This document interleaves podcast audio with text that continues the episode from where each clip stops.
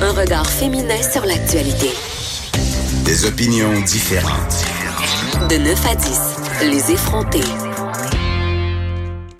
On se parle d'alcool au volant, Vanessa, et d'alcool au volant chez les jeunes. Écoute, tu sais euh, que cette semaine, c'est le congrès ACFAS. Ça, c'est un truc où des chercheurs, euh, beaucoup en sciences humaines, hein, l'association francophone pour le savoir, euh, se réunissent et il y a des conférences sur toutes sortes de sujets. Et moi, le truc de l'alcool au volant, ça me, ça me touche particulièrement parce que venant d'une région, c'était un... En fait, moi, j'estime que c'est un problème de santé publique dans plusieurs régions, comme le Saguenay-Lac-Saint-Jean. Les gens qui conduisent en état d'ébriété et beaucoup les jeunes. OK? Euh, bon, évidemment, euh, c'est une chercheuse qui a mené une étude auprès d'un quand même maigre échantillonnage, il faut le dire. C'était 57 jeunes de 18 à 24 ans. Elle, les a interrogés sur leurs habitudes de conduite. Et euh, on est venu à la conclusion que les jeunes, bon, on sait que les jeunes manquent de jugement en général, mais ont de la misère à évaluer s'ils peuvent conduire ou non après avoir consommé quelques boissons alcoolisées. Et là, je sais pas si tu te rappelles, il y a Marie-Ève Tremblay de Cordes Sensibles qui avait fait un truc vraiment intéressant avec l'université McGill, OK? Peux-tu me rafraîchir la mémoire? Elle était allée euh, à cette université-là accompagnée de Fred Savard, Fred qu'on connaît pour La soirée est encore jeune, qui est un gars de 6 pieds 2 assez charpenté et Marie-Ève Tremblay qui est une fille de petite, c'est une petite fille là. Menu, ouais. menu. Donc ils se sont rendus là et euh, ils les ont saoulés. OK, vraiment là, l'équipe de chercheurs leur ont donné de l'alcool à boire et après ça, euh, de l'alcool et un repas. OK? On simulait en fait un repas au restaurant bien arrosé et on évaluait c'était quoi l'effet de l'alcool sur ces deux personnes de, de corpulence fort différentes. Et euh, écoute, ils leur faisaient boire des consommations et on leur demandait conduiriez-vous? Les deux, là, sans équivoque, hey, je conduirais jamais, je suis vraiment sous. Les deux, pourtant, après les tests, étaient aptes à conduire. C'est-à-dire qu'ils ne dépassaient pas 0.08. Même Marie-Ève? Les deux. Ah ouais. Après, ils se rendent dans un autre contexte, un contexte de fête, où ils sont avec des gens, où ils boivent euh, tranquillement. Tu sais, une soirée normale, une soirée euh, qui ressemble à nos soirées à nous. Là, tu bois avec des amis, tu es sur une terrasse, tu bois du vin, de la bière. Ça, ça s'échelonne sur une longue période. Tu manges un peu, tu te sens correct pour conduire, tu penses que tu es correct. Ben, les deux pétaient le point 08. Ah, ouais. Les perceptions, quand il est question d'alcool au volant, puis encore plus chez les jeunes, parce qu'avant 25 ans, ton lobe frontal n'est pas développé euh, au complet, donc c'est là, là où on prend nos décisions, le lobe frontal. C'est vraiment difficile. Et moi, mon, euh, mon truc, c'est tout le temps quand je me pose la question, je suis capable de conduire, habituellement, ça veut dire que c'est non. Et euh, puis j'avais envie qu'on se parle de ça parce que c'est un problème en région, je l'ai dit, parce que un truc que la, que la chercheuse, une de ses conclusions, c'est que, évidemment, il y a la question du jugement, mais il y a la question de l'absence de solution pour éviter de conduire. C'est-à-dire que quand tu habites euh, à Chicoutimi, euh, à Valleyfield, il n'y a pas autant de taxis qu'à Montréal. Tu n'as pas nécessairement accès à Uber. Puis des fois, tu es jeune. Tu le sais, Vanessa, tu n'as juste pas d'argent pour ben prendre un taxi? Absolument. Mais moi, ça te tente pas de laisser ton char là, de revenir chercher le lendemain, toutes sortes de raisons, tu sais. C'est sûr que, mais moi, je regarde ça aller, puis là, je, me dis, je regarde l'étude. Est-ce qu'on n'est pas un peu dur sur les jeunes? Est-ce qu'on se déresponsabilise pas en tant qu'adulte? Parce que moi, j'ai l'impression que ces jeunes-là qui boivent, qui prennent le temps de jaser, euh, qui vivent la, la bonne vie de bon vivant, n'est-ce pas, la vie des donistes, la belle vie ils émettent un peu les adultes parce que c'est clair. C'est des, des, comportements qui reproduisent. C'est que nous, on banalise la consommation d'alcool et les jeunes y imitent les comportements. on est tellement dans une culture qui va valoriser la consommation d'alcool et banaliser. Ben, l'alcool est partout, là. Exactement. Et qui va banaliser ses effets, ses impacts, que les jeunes, ben, ils ramassent ça puis ils se disent, ben, c'est pas grave, tu sais. C'est dans un contexte social, donc je vais bien, tu sais. Dépendamment du contexte, on a l'impression que c'est moins pire notre consommation qu'elle l'est réellement. C'est vrai notre faute un peu. Puis oui, puis plus tu, je suis d'accord avec toi, puis plus tu conduis, plus tu banalises. C'est-à-dire au début quand tu as ton permis là, tu sais, jamais tu prendras un verre d'alcool parce que premièrement, c'est deux ans tolérance zéro. Oui, tu n'as même pas le droit de boire une gorgée de quoi que ce soit. Mais après ça, tu sais, tu commences à, être plus à l'aise, tu sais, à, à à conduire avec plus de facilité. Tu deviens un conducteur. Ben, tu gagnes confiance en toi. Et là, tout d'un coup, tout d'un coup, tu bois un ou deux verres de vin, puis là, tu conduis, puis c'est correct. Puis là, hop, là, un c'est rendu 3, 4. Puis là, ah, c'est correct. Mais pour vrai, c'est vraiment quelque chose qui est dans nos mœurs. Et malgré toutes les campagnes de sensibilisation qui sont menées chaque année, euh, les, c'est sûr que les, les morts par alcool au volant ont diminué, mais les jeunes sont encore largement surreprésentés dans cette catégorie-là, euh, dans les accidents de la route en général, évidemment. Parce que tu rajoutes à ça des comportements aussi téméraires. Exactement euh, derrière le volant. Donc, c'est une combinaison de facteurs. On s'en doute aussi l'inexpérience, la témérité, euh, le fait aussi, de conduire la nuit. Donc, évidemment, c'est sûr que c'est pas la mère de famille euh, qui se ramasse sur un bord de route mal éclairé à 2 heures du matin. Non, mais il y a plein de parents qui veulent pas aller chercher leurs enfants la nuit parce qu'ils dorment, mais on les comprend. Ça, c'est ben, dommage. Ben, oui, c'est dommage, mais je pense que comme parent, tu peux facilement linker ton enfant avec ton compte Uber ou dans le temps au taxi où il y a des, il y a des solutions il y a des alternatives maintenant, mais tu parles de la région, encore une fois, euh, des Uber. Mais il y a des services de raccompagnement. Il pas des tonnes non plus. mais y a, maintenant, je pense qu'il y a des efforts vraiment qui sont faits en région pour mettre des services de raccompagnement en place. Mais c'est clair que moi, ça va être une discussion que je vais avoir avec mes ados.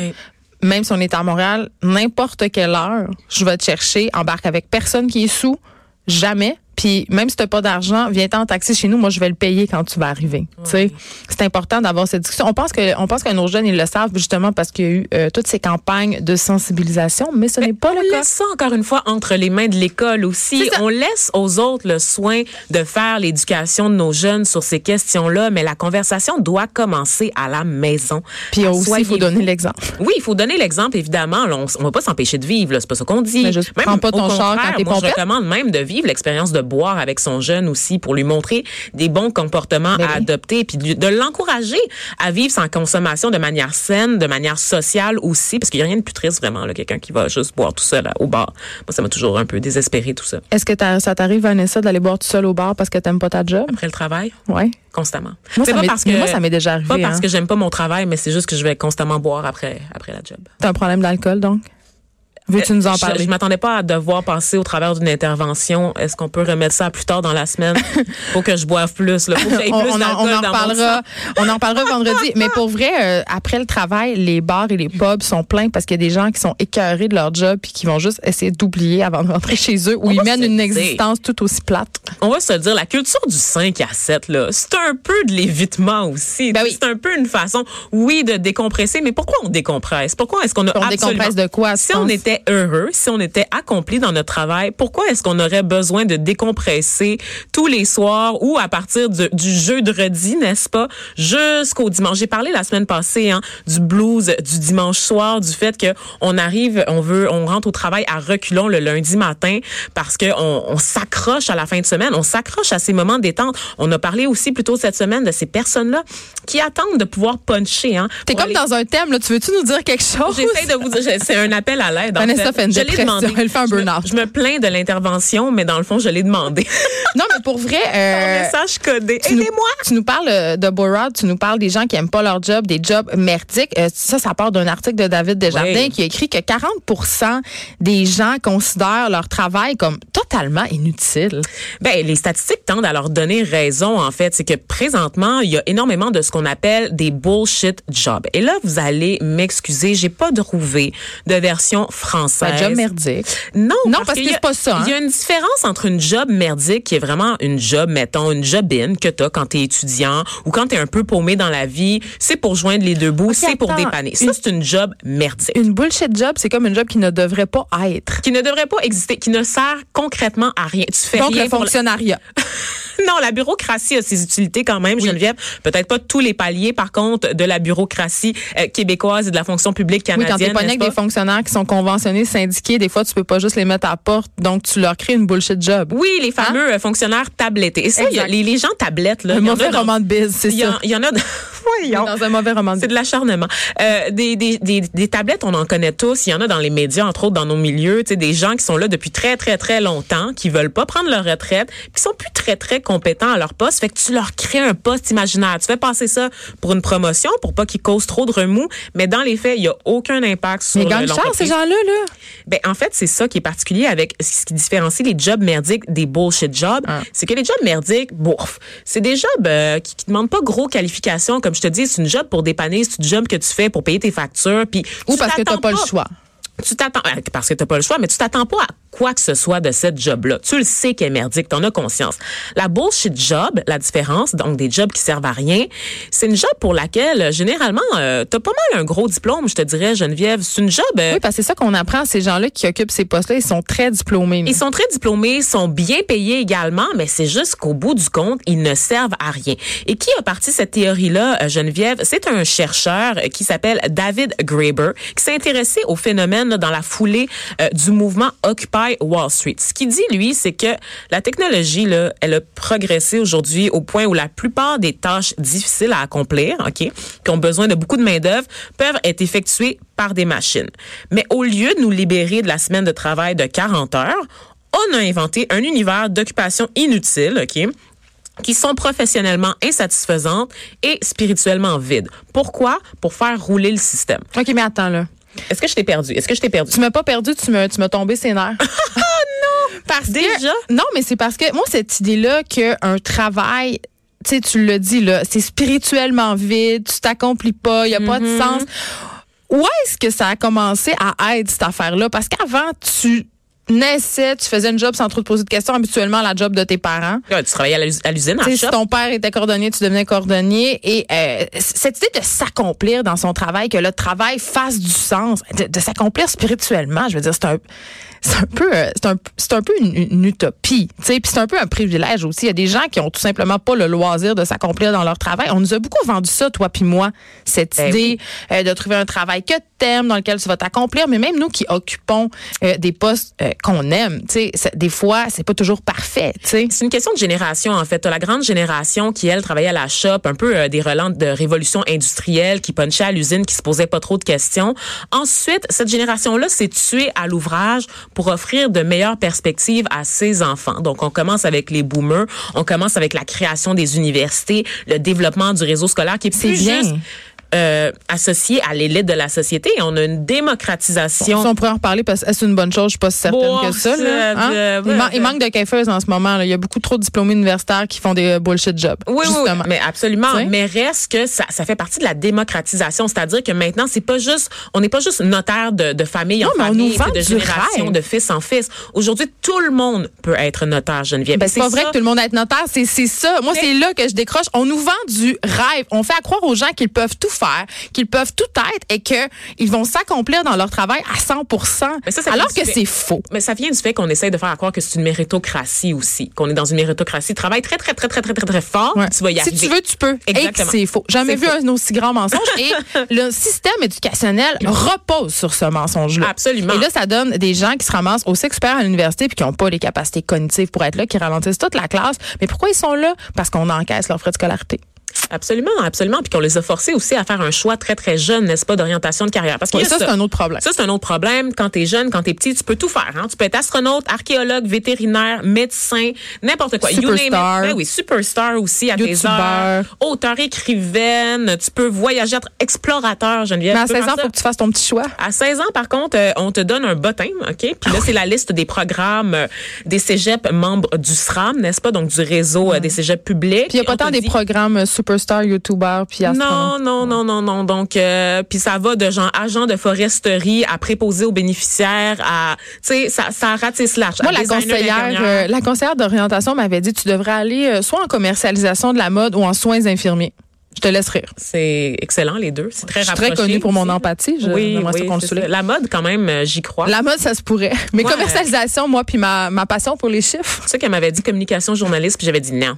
ça mais tu vois, m'intéresse pas. mais tu vois, on est, puis tu mets le doigt sur quelque chose que je trouve hyper important, euh, c'est qu'on est appelé très très jeune à faire des choix très, qui vont avoir des répercussions très très grandes sur notre avenir, puis on n'a tout simplement pas les outils pour faire les bons choix, puis on n'a simplement pas la capacité de mesurer l'impact que ces choix-là vont avoir sur notre avenir. Est-ce que si c'était à refaire, j'irais faire un cégep pas de maths avec un bac en sociologie des religions, des études de maîtrise doctorat en sociologie des religions? La réponse c'est non. Yeah. C'est non, parce que c'est excessivement précaire puis ça mène à pas grand-chose. Mais j'ai fait- un choix par passion parce Oui. que je suis une bourgeoise. Mais l'emploi que tu occupes aujourd'hui, c'est la somme de toutes tes expériences. Mais bien sûr. Je veux dire, si c'était à refaire, euh, puis que tu faisais pas les choses de la même façon, est-ce que tu serais en ce moment en face de moi avec Non, un micro? mais si je perds ma job demain, Vanessa, je n'ai pas de métier. Ça veut dire, je peux pas dire, hey, mais dans le fond, moi, j'ai fait mon droit, je suis avocate, je peux aller pratiquer dans un bureau. Non, non, non.